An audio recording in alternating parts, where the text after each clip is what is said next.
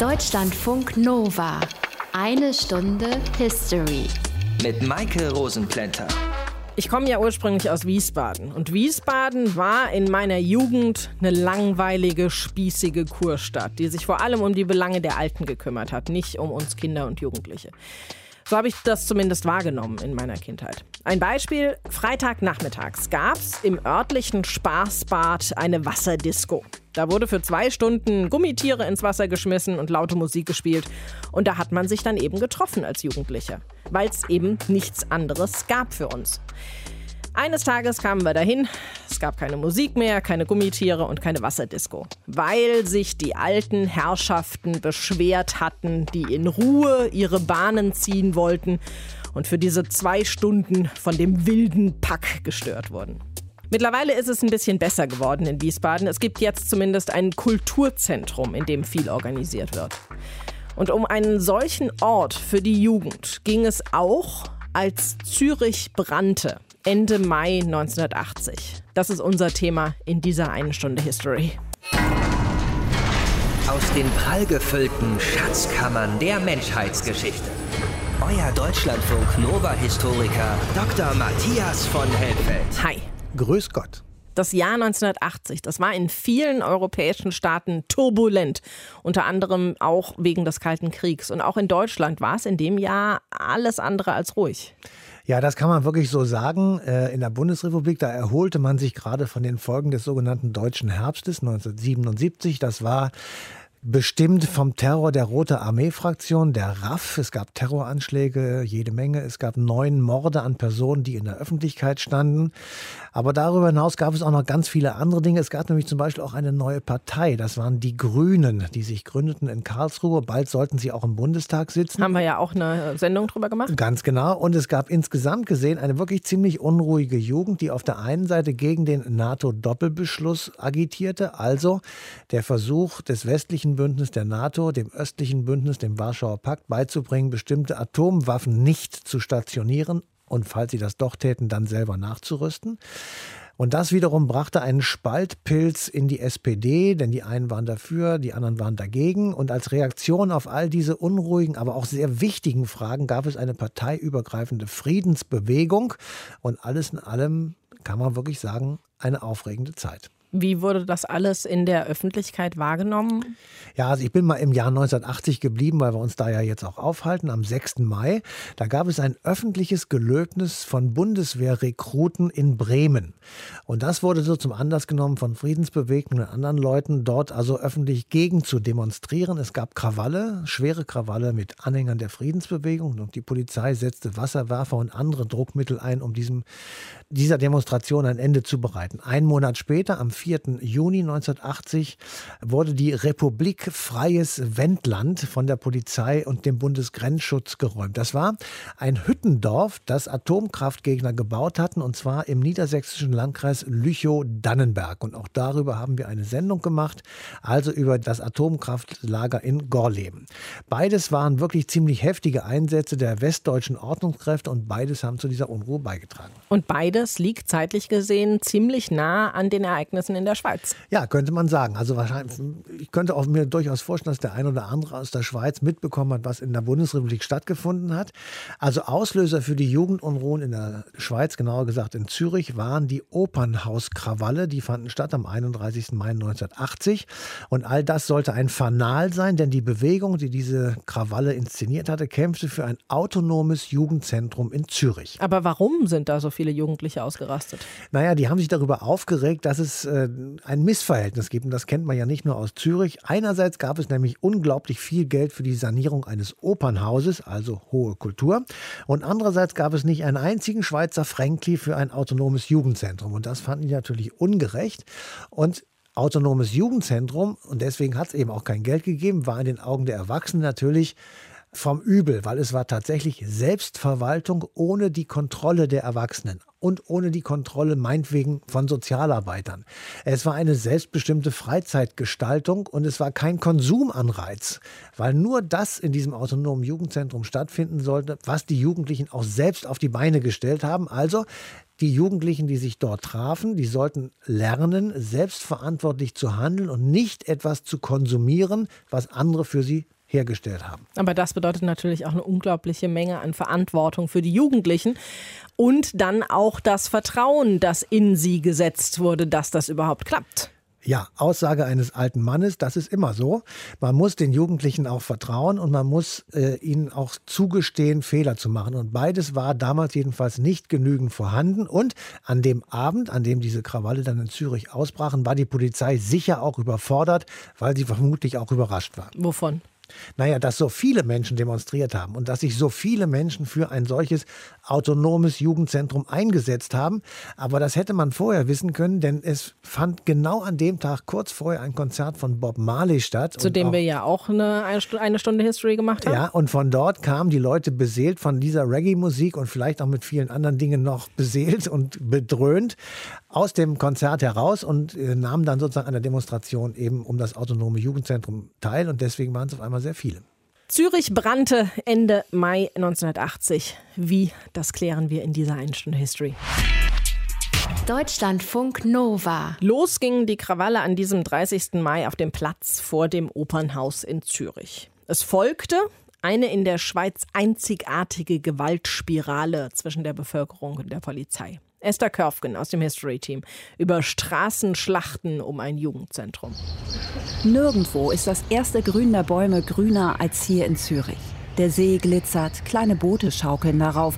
Die Stadt ist noch ein bisschen aufgeräumter als sonst, denn heute startet das Opernfestival. Die Vorstellung beginnt gleich. Der Platz vor der Oper füllt sich. Allerdings nicht nur mit Leuten in eleganter Abendgarderobe, sondern mit hunderten langhaarigen Jugendlichen. Dies ist eine Einladung zu einem unvergesslichen Opernabend. Zürich brennt, so heißt das Video, das die Jugendbewegung damals von sich aufgenommen hat. Darauf zu sehen, Polizisten in Kampfanzug, die aus der Oper kommen, mehrere Dutzend.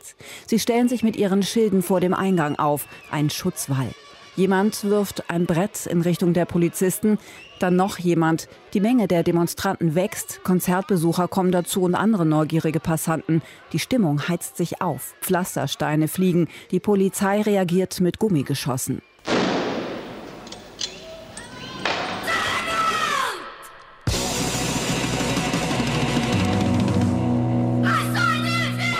Der Kristallisationspunkt für die ganze Szene, die jetzt läuft, es war völlig unmöglich für Punkgruppen, auch Rockgruppen und so weiter, einen Saal in kleineren Rahmen zu vernünftigen Preisen zu erhalten und Konzerte zu veranstalten.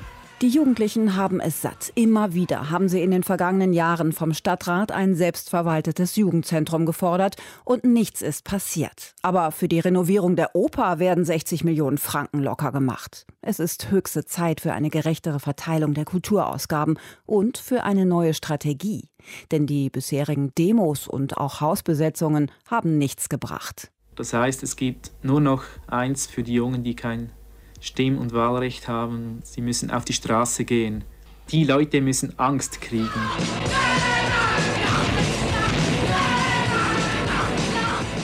Einige erbauen Barrikaden auf der Straße und zünden sie an. Schaufensterscheiben gehen zu Bruch, Autos brennen und die Polizei greift massiv an. Sie treibt die Demonstranten mit Wasserwerfern, Tränengas und Gummischrotgewehren durch die Züricher Altstadt.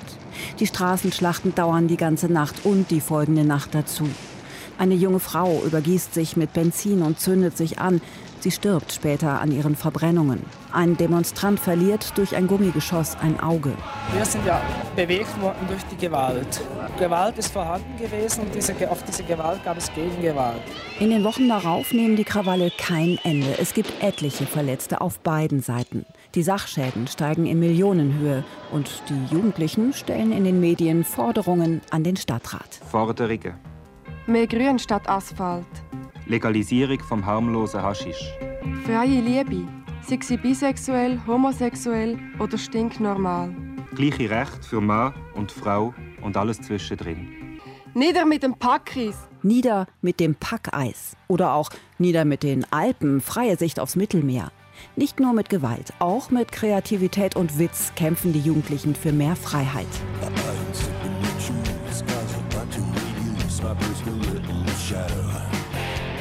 Endlich gibt der Stadtrat nach. Ende Juni stellt er den Jugendlichen ein Haus zur Verfügung. Ein baufälliges Haus in der Nähe des Hauptbahnhofs. Das Autonome Jugendzentrum, kurz AJZ.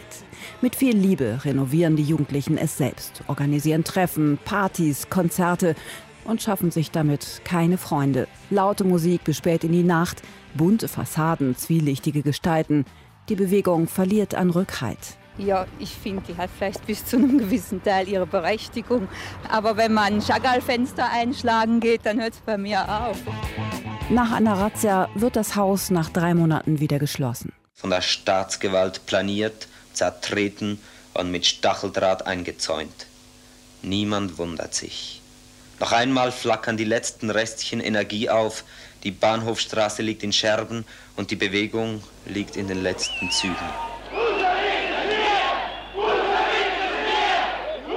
Noch einmal gibt es wochenlang Demonstrationen, Straßenschlachten, Verhaftungen, Diskussionen. Im Oktober wird immerhin das alternative Kulturzentrum Rote Fabrik eröffnet und im April 1981 auch das AJZ wieder unter Auflagen. Aber die Gründer des AJZ sind überfordert. Es kommen zu viele Drogenkonsumenten und Obdachlose. Das Zentrum verwahrlost. Im Oktober 81 geben die Jugendlichen auf. Die Bewegung verstummt. Ein paar Monate später reißen Bagger das Gebäude ab. In diesem heißen Sommer 1980 kam es zu den größten Jugendunruhen, die die Schweiz je gesehen hatte. Esther Körfgen hat uns mitgenommen in diese Zeit. Es ging also um ein Jugendzentrum. Und nur darum?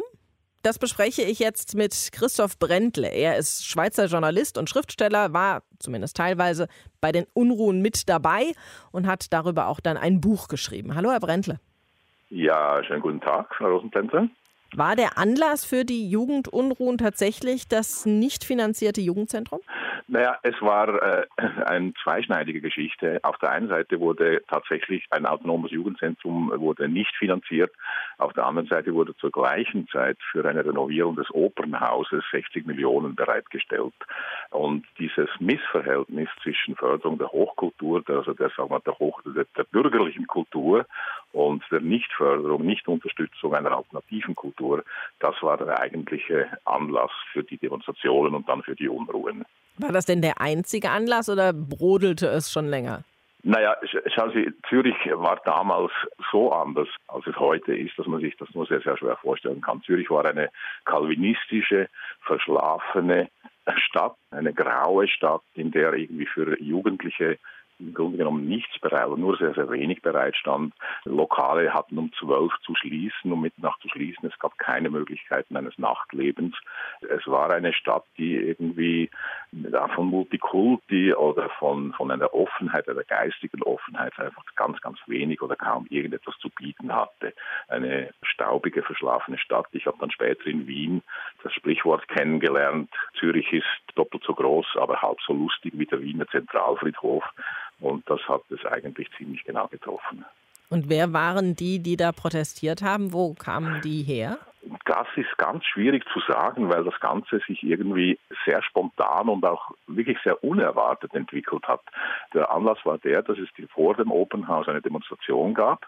Äh, diese Demonstration ist äh, über Erwarten groß geworden, weil in der Nähe ein, ein Konzert stattfand und die Besucher dieses Konzertes äh, nach Beendigung des Konzertes haben sich zur Demonstration dazugestellt und dann ins, aus dem Open House raus ist plötzlich die Polizei gebrochen und hat diese Demonstration zu vertreiben versucht. Und ich glaube, das als Kumpanei der Polizei mit dem Großbürgertum empfundene Aktion war der eigentliche Funken, der das fast dann zum Explodieren gebracht hat. Das heißt, man kann nicht sagen, es waren in erster Linie Studenten oder in erster Linie Arbeiter, die da protestiert haben? Nein, das ist also, also irgendwie da eine demografische äh, Entscheidung zu treffen, finde ich sehr, sehr schwierig. Es waren junge Leute, die, äh, ich nehme an, es waren sicher viele Studenten dabei, es waren Künstler dabei, es waren aber auch Facharbeiter dabei, Frauengruppierungen, also unterschiedlichste Gruppierungen haben da teilgenommen. Es war sicher nicht vergleichbar mit den Studentenunruhen in den 68er Jahren, was sich auch dadurch gezeigt hat, als es ja kein eigentliches Programm, eine Ideologie, ein politisches Ding gab es nicht wirklich. Das Verwirrende für die Politik war damals, dass die Forderungen, die gestellt worden sind, vollkommen absurd waren. Das ist wie die 80er-Bewegung hat sich ja dadurch ausgezeichnet, dass sie vollkommen absurde Forderungen gestellt hat. Tragt die freier Blick aufs Mittelmeer, tragt die Alpen ab und ähnliche Sachen. Man ist dem hilflos gegenübergestanden, weil es eben extrem ideologiebefreit war, diese ganze Bewegung. Wenn der Staat so machtlos dem Ganzen gegenüberstand, wie hat er dann reagiert? Naja, er hat ausschließlich, das kann man wirklich sagen, er hat über eine lange Zeit hinweg ausschließlich mit Repression, äh, mit Gewalt, mit Polizeimaßnahmen reagiert. Er hat sich vollkommen verabsäumt, irgendwie einen Dialog zu suchen, hat vollkommen verabsäumt, irgendwie die Forderungen, die diese jungen Leute gestellt haben, die war ja vor allem äh, die Errichtung eines autonomen Jugendzentrums, diese Forderung ist vollkommen ignoriert worden, sondern hat ausschließlich auf Repression gesetzt. Und das hat eine Gewaltspirale ausgelöst oder mitbewirkt, die ähm, zum Teil wirklich erschreckend war. Wie ging es denn nach den Unruhen für die Jugendlichen in Zürich und in der übrigen Schweiz weiter? Na, äh, zuerst einmal wurde diese Bewegung niedergeknüppelt, kann man glaube ich wirklich so sagen. Es haben zum Teil bürgerkriegsähnliche Situationen geherrscht, vor allem in Zürich. Die anderen Städte kann ich weniger darüber sagen. Das Ende war, dass es zu einer Totenstille, kann man sagen, gekommen ist.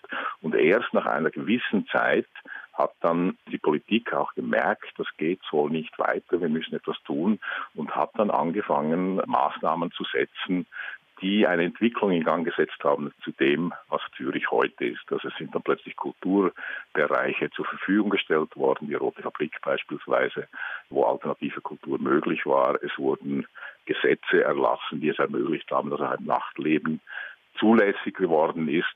Also es ist dann plötzlich nach einiger Zeit der Stille und der Ruhe und, und des, des Erstarrens ist dann nach einiger Zeit plötzlich sehr viel Bewegung äh, in die ganze Geschichte reingekommen. Und man kann sagen, dass eigentlich diese 80er Jahre Bewegung ursächlich dafür verantwortlich war, dass Zürich sich zu einer äh, multikulti-kosmopolitischen Stadt entwickeln konnte. Christoph Brendle war das. Er hat uns erzählt, warum die Jugend in der Schweiz vor 40 Jahren auf die Straße gegangen ist und wer bei dem Protest außer ihm noch dabei war. Danke Ihnen dafür. Gerne, ich wünsche einen schönen Abend noch. Eine Stunde History. Matthias, der heutige moderne Bundesstaat Schweiz wurde 1848 gegründet. Es gab aber die Schweiz schon davor der Legende nach seit 1291. Das können doch nicht die ersten Jugendunruhen in diesem Land gewesen sein. Nee, das waren sie bestimmt nicht. Aber ich bin jetzt ehrlich gesagt nicht bis zum Jahr 1291 zurückgegangen, weil ich tatsächlich nicht genau weiß, ob dort Jugendliche schon in der Lage waren, Unruhe zu stiften.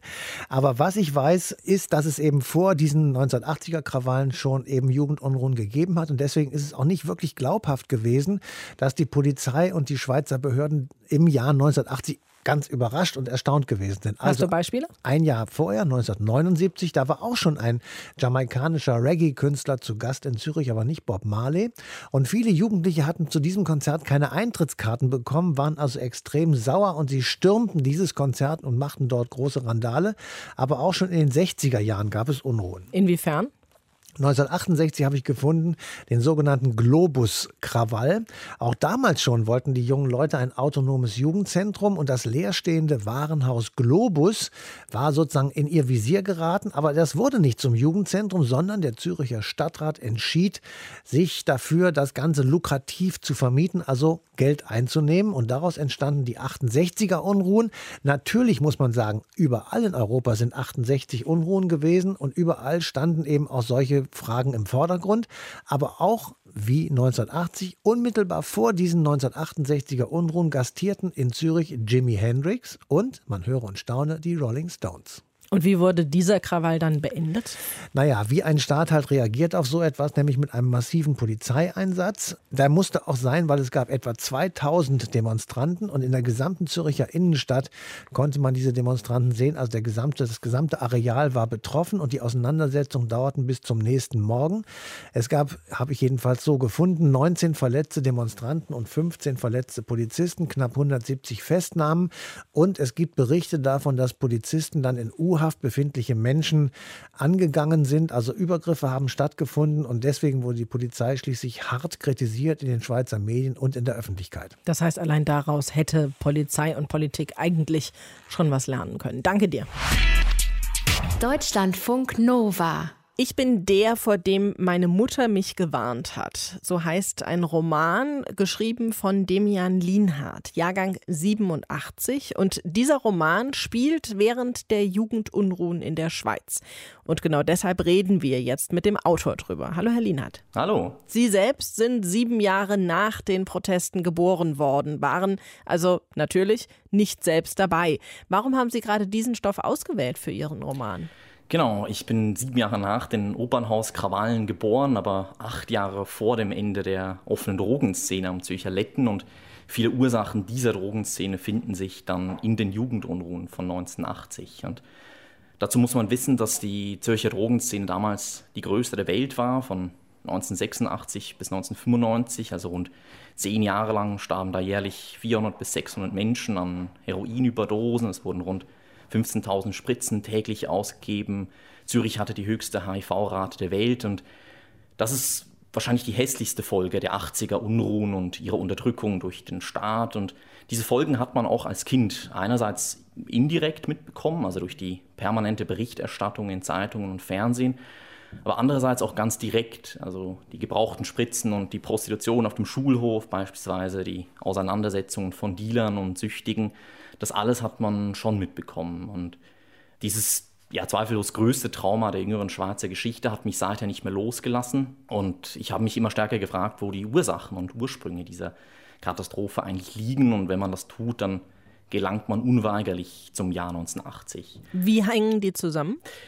Also die hängen insofern zusammen, als dass man, dass eben 1980 das, das Heroin sehr stark in Mode gekommen ist und besonders mit dieser Droge hat man viel experimentiert, auch vor allem in den autonomen Jugendzentren, wo es dann erste Fixerräume gab. Also hier konnte man spritzen, ganz ungestört von der Polizei und vielleicht muss man sagen, dass ausgerechnet Heroin diese Rolle als Modedroge einnahm, hängt eben damit zusammen, dass diese Droge vielleicht wie keine andere die Ideale der 1980er-Bewegung verkörpert hat. Also wer Heroin nimmt, nimmt sich komplett raus aus der Gesellschaft, die auch damals eine Leistungsgesellschaft war. Und auf eine gewisse Art und Weise war Heroin zu nehmen so etwas wie eine Protesthaltung.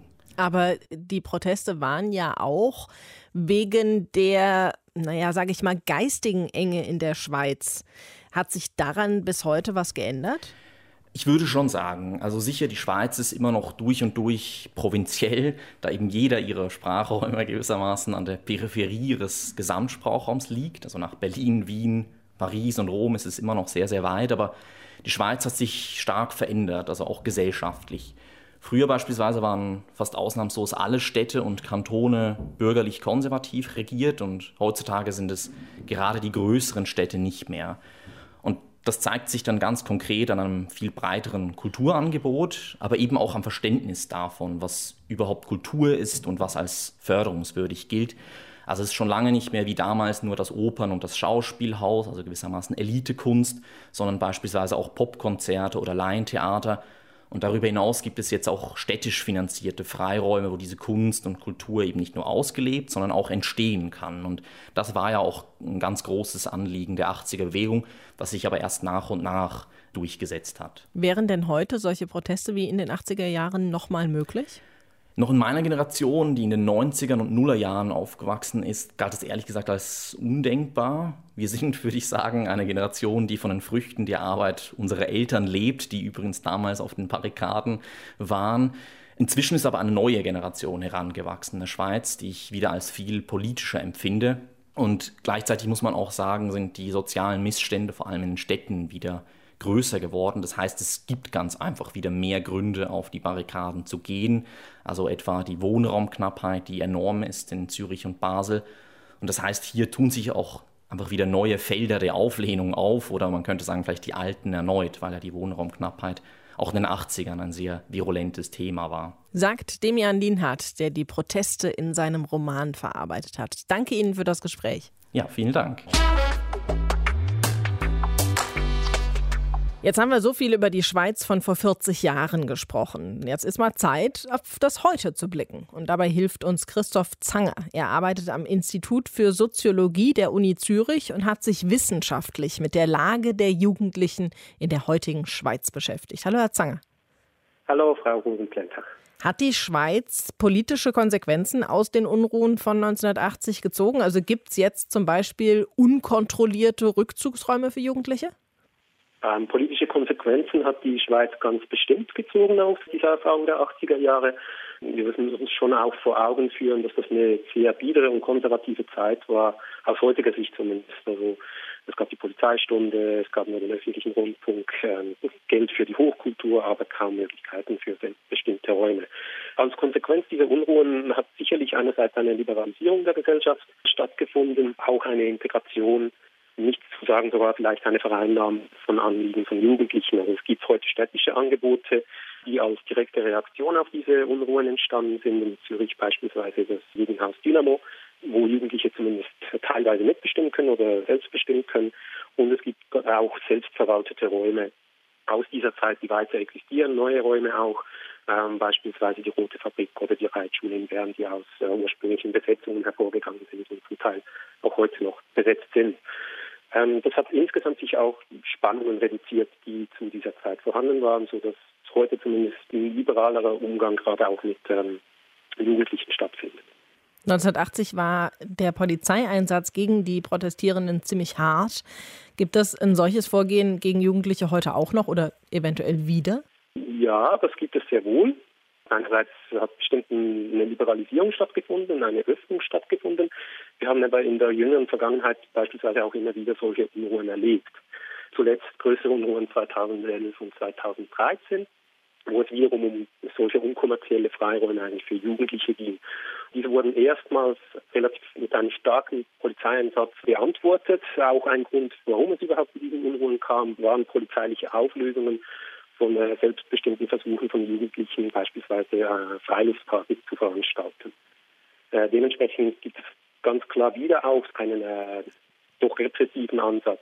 Gleichzeitig muss man aber auch sagen, oder vielleicht noch zum repressiven Ansatz ganz kurz, ähm, es hat auch juristisch mehr stattgefunden. Also es gibt neue juristische Verfahren, Schnellverfahren, äh, sogenannte Strafbefehle, wo jugendliche Straftäter, nicht nur jugendliche Straftäter, insgesamt auch per Strafbefehl durch die Staatsanwaltschaft ohne einen Prozess. Und dennoch gleichzeitig hat man auch versucht, im Unterschied vielleicht auch zu den 80er Jahren, sehr stark eine politische Antwort darauf zu geben, äh, beispielsweise in Form von sogenannten Jugendbewilligungen, die dann eingeführt wurden, um das Ganze in einem legalen Rahmen zu lenken und den Jugendlichen zu ermöglichen, äh, beispielsweise solche Freiluftpartys zu veranstalten. Es gibt ja bestimmt immer noch äh, Drogenkonsum auch unter den Jugendlichen. Wie reagiert die Schweizer Polizei und die Politik denn darauf? Auch hier sagen, hat diese Erfahrung der Vergangenheit, also insbesondere vielleicht unter den Stichworten des äh, Platzspitz in Zürich, also der Niegelpark, der international für Aufsehen gesorgt hat in den 90er Jahren mit einer großen offenen Drogenszene und einem sehr stark repressiven Vorgehen gegen diese Drogenszene, äh, schon zu einem Umdenken geführt. Also auch hier wurde das in einen staatlich kontrollierten Rahmen gelenkt, mittels beispielsweise einer Heroinabgabe oder Anlaufstellen für Süchtigen. So sehen wir auch hier wieder eine Integration von Ansätzen, die bereits durch Betroffene und Unterstützungen aufgebaut wurden, wie beispielsweise Gassenküchen in diesem, diesem staatlichen Rahmen. In diesem Zeitraum, insbesondere in jüngerer Zeit, wurde auch der Konsum von weichen Drogen noch nicht ganz legalisiert. Es laufen Verfahren dazu, Studien dazu, inwiefern beispielsweise der Konsum von Cannabis gänzlich legalisiert werden soll. Doch das wird heute nicht mehr so stark strafrechtlich verfolgt. Sind höchstens noch Übertretungen der Besitz kleinerer Mengen von Drogen, die mit Zuordnungsbußen geregelt werden.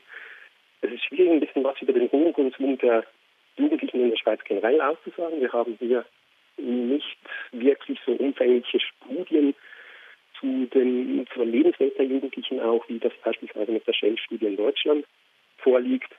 Es gibt Ansätze, die basieren vor allem auf äh, der Befragung von Rekruten, also insbesondere von männlichen Personen äh, in der Schweiz. Und die Ergebnisse solcher Studien zeigen aber dann doch schon auch, dass der Konsum von Drogen beispielsweise relativ stabil ist und bei bestimmten Drogenarten, also Nikotin, Alkohol oder auch Cannabis, teilweise sogar rückläufig ist. Christoph Zanger von der Uni Zürich hat mit uns einen Blick auf die Jugend in der Schweiz heute geworfen. Danke Ihnen dafür. Ja, ich danke Ihnen. Vielen Dank. Eine Stunde History. Das ist ja eine ziemlich bewegte Geschichte, die die Schweiz da mit der jüngeren Generation erlebt hat. Matthias, wurde denn jetzt was draus gelernt? Naja, also das kann man wohl schon sagen. Also selbst wenn man der Schweiz nur gebremste Innovationslust unterstellt, also ein etwas verlangsamtes Leben, dann ist dort natürlich schon einiges passiert. Es gibt genügend Jugendzentren und natürlich hat sich auch das Freizeitverhalten von jüngeren Leuten mittlerweile geändert und darauf ist natürlich die Schweiz auch eingegangen. Und wir sind ja auch schon wieder eine Generation weiter, also tatsächlich was getan. Über die Glorious Revolution, da gibt es schon eine, eine Stunde History drüber. Das war diese Sendung über Wilhelm von Oranien, der seinen Schwiegervater für abgesetzt erklärt hat und ins Exil zwang. In der nächsten Sendung geht es jetzt um die Fortsetzungsgeschichte, die Folgegeschichte sozusagen. Der Schwiegervater, König Jacob II., der wollte das nämlich nicht so hinnehmen und zog mit seinen Truppen nach Irland. Dort gab es dann eine Schlacht, die Schlacht am Boyne, die das Schicksal Jacobs besiegelte und die heute noch von den protestantischen Traditionsverbänden in Nordirland mit Paraden gefeiert wird. Tja, und das führt heute auch noch zu Unruhen. Das also in der nächsten eine Stunde History. Bis dahin euch eine schöne Zeit. Macht's gut. Bye bye. Deutschlandfunk Nova. Eine Stunde History. Jeden Montag um 20 Uhr. Mehr auf deutschlandfunknova.de.